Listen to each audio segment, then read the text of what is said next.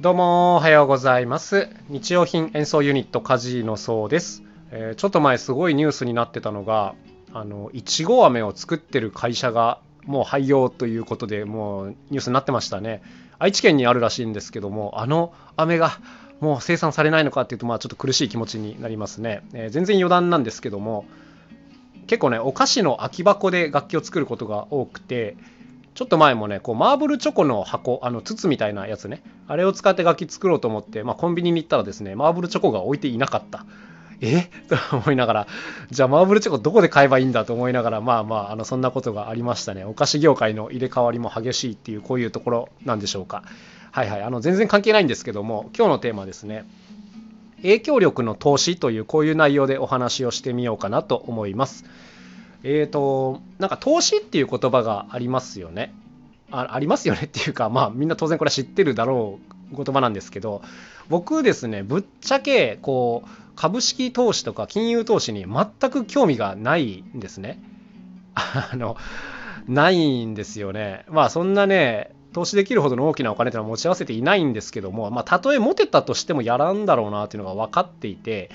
まあ、っていうのはこう投資って、まあ、お金を増やすっていうことを目的にした場合はですねすごくあの効率が良くないなと思っちゃってる自分がいます。例えばこう年利5%いいので年利5%とか言われたりしますけどもじゃあ100万円投資して1年で5万円増えた。これって結構あの大変じゃないですか。ほっといて完全にほっといて5万ならいいですよ。でも多分こう細かくチェックして売り買いのタイミングを逃さないとかこういった努力が当然必要になる。で自分が好きならそれでいいと思うんですけど別に好きじゃないのにそれだけの時間を投下して年間5%っていうのは、まあ、僕からしたらこうあまりにこう利率が悪いんじゃないかっていうふうに思っちゃうところはあります。ということで、まあ、こういった投資に関してはですね僕は全く正直興味がなくて、まあ、やっぱりどっちかというとこう自分自身に投資するであるとかあとはやっぱこう有望だなって思う人に直接投資する方が有効だよなというふうには思ってるんですね。でただ難しいのがこの自分自身の投資はまだいいとしてもですねこう有望だなと思う人への投資ってちょっと難しいなと思ってるんですよ。なんかあの株式会社とかってやっぱ上手にシステムができててこう株を持ってると、まあ、それに対するリターンがあったりだとか、まあ、その株自体の売り買いができたりとかっていうので結構こう何て言うんですかフランクに応援しやすい形応援というか投資かしやすい形になっているとは思うんですね。はい、なんですけど、まあ、例えばですね、僕、そうだな、もう若手のミュージシャンで、わ、この人めちゃくちゃすごいわ、応援したいみたいな人何人もいるんですよ。で、こういう人を直接こう、まあ、投資っていうと言い方がおかしいですけど、はいまあ、応援したいなっていう思うことはよくあるんですね。で、まあ、ぶっちゃけ下心もあります。やっぱりこの人がさらにすごくなった時に、こう関係が作れるなっていう下心も当然あったりするんですけど、まあ、それを含めての投資っていうところですかね。で、ただ、それを受け入れてくれるシステムを持ってない人が多いですね。あの、例えば、こう、月額課金で何百円とか1000円とかで、その人に直接課金できるみたいな、こういうファンクラブ的なシステムとかあったらですね、もう僕は迷わずそういう人に突っ込みたいんですよ。突っ込みたいと思ってるタイプなんですけど、結構そういうのを用意してる人が少なかったりしてですね、これができないことが多いんですね。で、ああ、残念だな、この人にもっとお金使いたいんだけどな、みたいな、こういうことが起きたりするというところで、まあ、お金での投資っていうのがこうなると直接は難しいですよね。で、そういう時に、あのでも全く違う形の投資っていうのも今あり得るなと思っていて、まあ、それがこの今回のテーマである影響力の投資っていうところなんですね。まあ、どういうことかっていうと、えーと、自分自身がですねもし大きな影響力を持っている場合で例えばそうですね SNS でフォロワーが多い場合とかが分かりやすいですよね。でこういう場合にそのまだあんまり名前は知られていないけどめちゃくちゃ有望なミュージシャンの方を発見した時に例えばその人が出す作品とかを、まどんどんこう紹介してあげるっていうのはこれは大きな投資になると思ってるんですね。うん、あの分かりますよね多分。なんかこう自分自身の信用っていうのはあの少しずつそれで減っていくような感じもあるんですけどもでもやっぱりこう紹介してもらえた方っていうのはおそらく大きな恩義を感じると思うんです多分。うん、でこういった形でこう影響力っていうのはお金とは違うんですけどもあの投資に使えるなというふうに僕は個人的には思っています。なのでなのでっていう言い方は変なんですけど、僕はあのこういった時のためにですね、フォロワー増やしたいなと思うし、あの影響力は持っていたいなと思うタイプです。うん、自分自身が有名になりたい欲っていうのは正直あんまりないんです。今、自分はこの仕事で、まあ、なんとかこう生活が回せていて、もうこの状況すごく幸せに感じてるんですね。で、まあ、これ以上、もし規模が大きくなってきた場合に、あのリスクも一緒に大きくなっていくんですよ。あのいろんな人に絡まれたりするであるとか、いろんな人に口出しをされるリスクっていうのも当然高まっていくので、まあ、ぶっちゃけ僕は今ぐらいの規模で仕事を回せてるのが一番幸せだなというふうに感じてしまっているんですけども、まあ、ただですね、こういった人を応援するだとか、あの有望な人に投資するっていう意味での力を持ち合わせていたいなと思っているので、まあ、そういった意味でこう影響力っていうのを強くしたいなと思っています。うん、これね僕自身もやっぱりこう助けてもらった恩義っていうのがいろいろあるんですよ。こ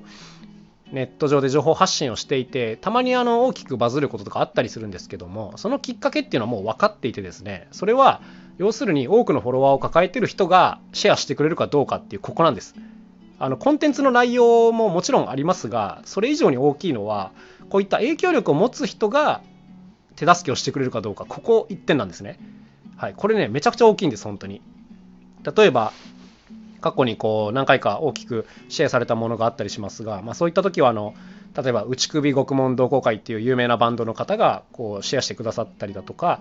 あとは他にもこう何万人もこうフォロワーがいるような方がですね、まあ、リツイートとかシェアとかをしてくれるとやっぱ一気にこうブーストがかかる感じがあってですね要するに世の中に知ってもらえるチャンスがま大きく増えるんですね。でそのためには、まあ、コンテンツの質はもちろん大事なんだがこういった方にこう背中を押してもらうことがまあ超大事っていうことを僕はですねもう身をもって知っているので